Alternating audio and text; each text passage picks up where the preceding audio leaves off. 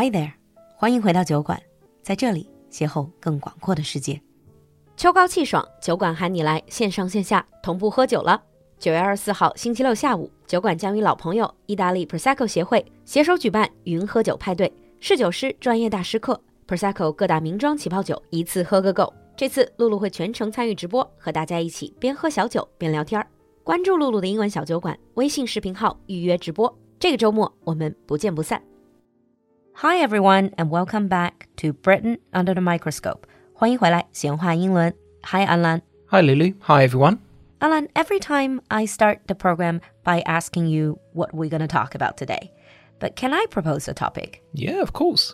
So, lately, one of the biggest news in the world is the death of the queen, of your Ah, queen. yes. And actually, when I was doing my Tuesday live streaming, 我周二晚上直播的时候，正好有小伙伴问到我这个问题，就是说 How do British people feel about this? Can we talk about that? No, of course. It's a really, really interesting topic. And it's a topic that we've obviously been discussing a lot in the UK because this is the first time we've ever had to deal with this situation for over 70 years. Yeah, that's actually, first of all, the Queen passed away on September the 8th.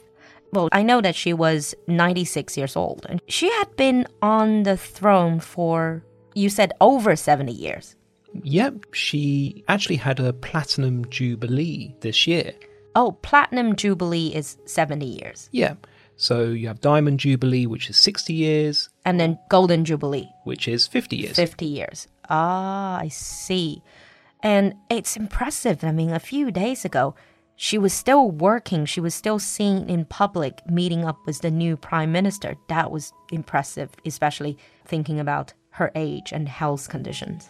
Yeah, that's and that I would say is probably one of the most shocking things because we could see in the pictures that the Queen was very frail. She obviously aged a lot, but we still thought that she was relatively healthy. Mm. Because she was working at her age. And she passed away at a place called Balmoral. Yes, she passed away at Balmoral Castle, which is in the Highlands of Scotland. It's actually one of her favourite residences, and it's where she goes, or where she went, I should say, on her summer holidays. Oh, I see. So it's like it's private. It's like her private home. Yeah, it's, One of her private homes. yeah, it's not owned by the state. Most of our other palaces are owned by the government or mm. owned by the nation, but Balmoral is actually her private residence. Mm. Actually, to think about, to most people in the UK, well, at least people under the age of 70, this was the only queen, only monarch they knew. Well, yeah. She's the only queen that most people have ever known, and also she's just always been there. What's the nation's reaction? I think I've heard it somewhere that a lot of the government businesses closed for like a, a period of time. Yes, as soon as the death was announced, Britain went into official mourning. 呃，就是这个国丧期. And how long was that? That was until Monday, I see. so until the day of the funeral. And what happens during this time is that most events are cancelled, TV schedules change. So, watching the BBC, and pretty much it was 24 hour coverage about the Queen. The other thing that I've noticed is there was this ceremony where people could go to see the coffin and then to say their final goodbyes. Yep. It's actually called uh, lying or laying in state, where the coffin is displayed to the public and people can walk past and pay their respects. Lying in state 就指的葬礼前让人们可以去公开的吊唁。嗯 Yes. It's not the same as in maybe, for example, China, because you don't actually see the body. 嗯，It's not the open casket. It's not an open casket, it's a closed casket. And you can walk past and view and pay your respects. So, because she passed away in Scotland, she was first laid in state in Edinburgh as the Queen of Scotland. Oh, of course, it's because it's separate. Yes, it gets a bit complicated, but the Queen in Scotland has her own flag, she also has her own titles, mm. and she also has a different crown. Mm-hmm. She was first laid in state as the Queen of Scotland in Edinburgh, and then she was brought to London to lay in state in the Houses of Parliament as the Queen of United Kingdom and head of the Commonwealth. Mm. And that viewing, that was open to the general public. Yes. Anyone could go and pay. anyone could go and pay their respects. It was completely free. There was no tickets or anything like that. You just had to queue. But because so many people went to pay their respects, the queue lasted anywhere between 10 and 15 hours. Wow. And did your family back in London, did they go to see it? Yeah, my sister and her family went and queued up overnight along the river. Wow. And BBC live streamed the whole thing. Oh, I yeah. think I watched bits of it. Yeah, that's an. I watched quite a few bits of it. It was somewhat relaxing, to be honest. There was it was a very very quiet experience, but you could see people from all different walks of life. Many of them were bowing, some were crossing themselves. And some people got very emotional. Some people well. did get very very emotional. Hmm. And then, of course, was the funeral. That was on Monday. That was made into basically a public holiday because of the state funeral. Yeah. So it was declared a public bank holiday. People could view the funeral if they wanted to. Mm-hmm. And around, I think, 23 million people in the UK watched the funeral. And that's just in the UK. So it was declared a public holiday and it was held at Westminster Abbey, which was where she got married in 1947 and where she was crowned in 1953. But that was obviously a closed door That ceremony. there were around 2,000 guests. You had obviously the royal family, but you had kings and queens From other countries with monarch. Yeah. yeah, from other countries. You had presidents, you had prime ministers, and you have other representatives from other countries like ambassadors, hmm. but also representatives of lots of different charities in the UK, uh, people who worked with the Queen. There were people pretty much from everywhere. But that was like more for the public. Did they hold a more private funeral for just the family? Yes. So what happened was it was actually a few different ceremonies. That was the state funeral where people went to Westminster Abbey to pay their respects and then the coffin was processed through London. The coffin was transferred to Windsor Castle, close to London. It was about an hour's drive, roughly from London.